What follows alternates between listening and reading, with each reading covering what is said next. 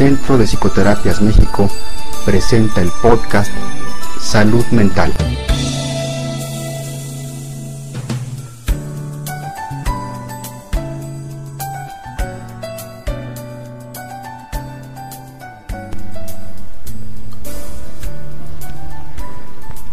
Te doy la bienvenida al primer episodio de Salud Mental. Mi nombre es Gustavo Novelo y soy director del Centro de Psicoterapias México.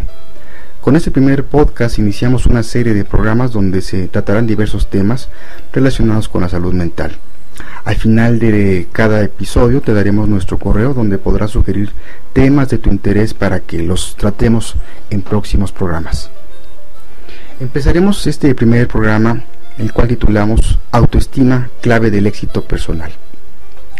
La palabra autoestima es un concepto de uso común, pero que tal vez la mayoría de las personas no profundiza en qué es y cómo el conocerla le puede ayudar a transformar su vida. Así es que empecemos a definirla.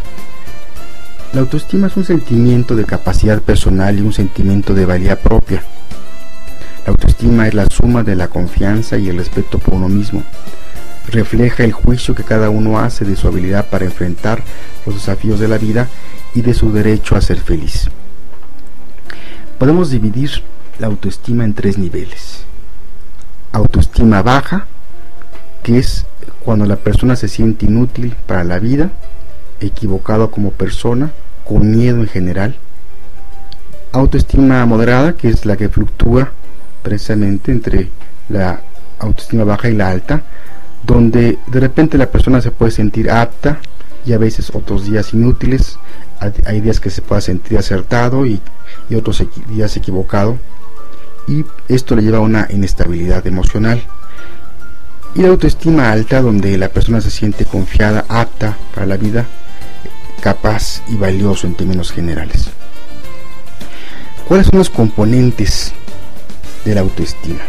podemos decir que hay tres componentes. Un componente cognitivo, la manera del pensamiento, que tiene que ver con la percepción, que está formado por el conjunto de conocimientos sobre uno mismo o creencias. Es la representación que uno se ha formado de sí. Esta, por supuesto, puede estar distorsionada y tener una, una percepción poco valiosa de uno mismo, a pesar de que podemos tener muchos elementos a favor un componente conductual que es el reflejo de estos pensamientos que está compuesto eh, con el conjunto de habilidades y competencias que poseemos y hemos desarrollado.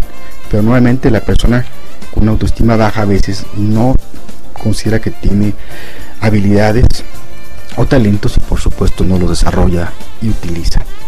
Y un componente afectivo que es el sentimiento de valor que nos atribuimos y el grado que nos aceptamos finalmente la parte emocional, como la persona refleja su autoestima ya sea baja o alta a través de las emociones. ¿Qué factores contribuyen a una autoestima baja? Bueno, principalmente mensajes descalificadores de gente que nos puede estar alrededor desde la infancia, de los mismos padres, los maestros, y también lo mismo, que va uno mismo repitiendo frases, eh, pensamientos que otros han dicho y lo tenemos ya en la mente y nosotros no lo estamos descalificando.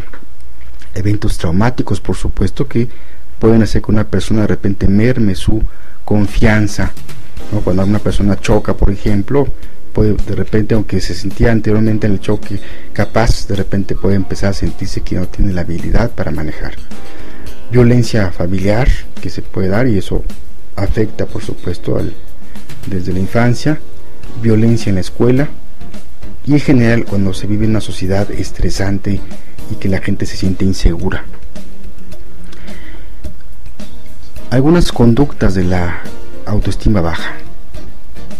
Hay personas que muestran una actitud excesiva de quejumbre y crítica. En general todo el tiempo están quejando o criticando a los demás o autocriticándose y eso es un reflejo de una autoestima baja.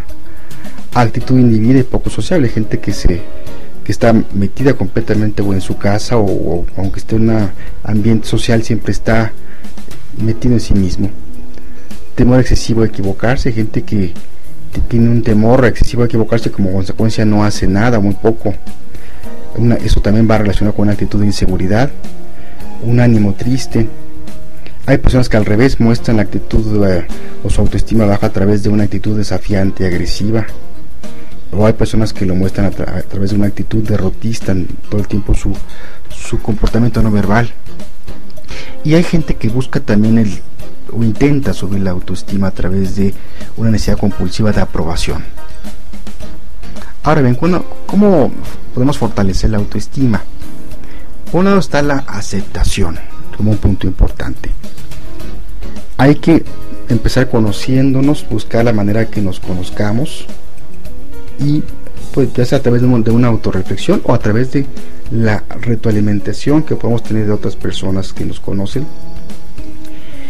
Tener unas eh, metas realistas, debemos de planear objetivos realistas que nos lleven a, ir alcanzando esos eh, objetivos que aparentemente puedan ser muy poco eh, muy sencillos pero que a la medida que vamos viendo que vamos logrando nos va sintiendo bien y eso nos va llevando a subir nuestra autoestima fortalecerla y a, la vez a lograr objetivos más largos más, más altos pero eso tiene que ser paulatinamente. Tiempo para estar solos. Hay que sacar ese tiempo para estar solos y estar con nuestros pensamientos, sentirnos también, o sentirnos como cómo nos sentimos. Eh, hay gente que le tiene miedo a estar solo y como consecuencia busca siempre estar en actividades sociales o, estar metido con ruidos como la televisión, radio, otras cosas que no le permite estar con los pensamientos para conocerse más y, un poquito profundizar más sobre su conocimiento. La congruencia es otro elemento importante. Em, en base al pensamiento, los sentimientos, a nuestras metas, esa congruencia de lo que pensamos, sentimos con lo que hacemos.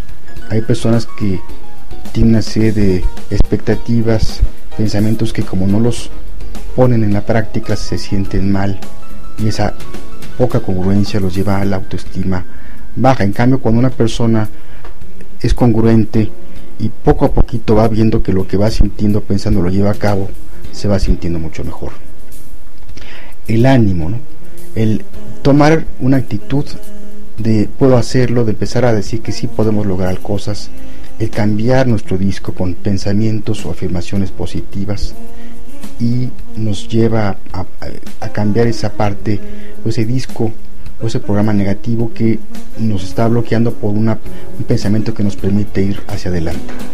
Aceptación sería otro elemento importante no tratemos de ser alguien más, sino hay que estar orgullosos de cómo somos finalmente, de, ir aceptándonos con nuestros alcances y limitaciones, y es un elemento clave para ir fortaleciendo la autoestima, que va de la mano con el siguiente punto, que es el aprecio.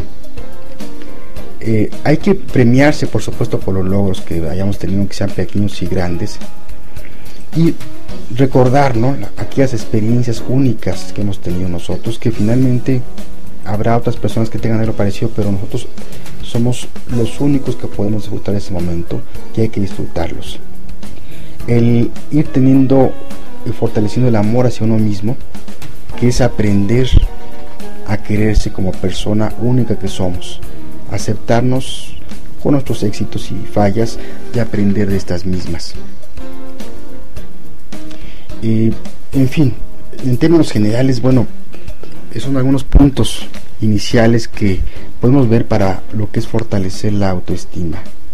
Eh, hay caminos, por supuesto, que se pueden lograr a través de la, el, que uno mismo vaya forzando, lográndose a través de un camino propio. hay ocasiones que podemos buscar ayuda externa con amigos, gente cercana o con profesionales que nos pueden ayudar también a conocernos y a ir fortaleciendo la autoestima. Bien, pues cerraremos este tema con una frase de Nathan Branden, quien se le considera el padre de la autoestima, la cual dice, los logros productivos son una consecuencia y expresión de salud y autoestima. Bien amigos, con esto llegamos al fin del primer episodio de Salud Mental. Esperamos tus comentarios o sugerencias para los próximos programas en el correo psicoter arroba psicoterapias.mx o visita nuestra página www.psicoterapias.mx. Se despide de ti Gustavo Novelo, desde la Ciudad de México y nos escuchamos en el próximo episodio. Hasta luego.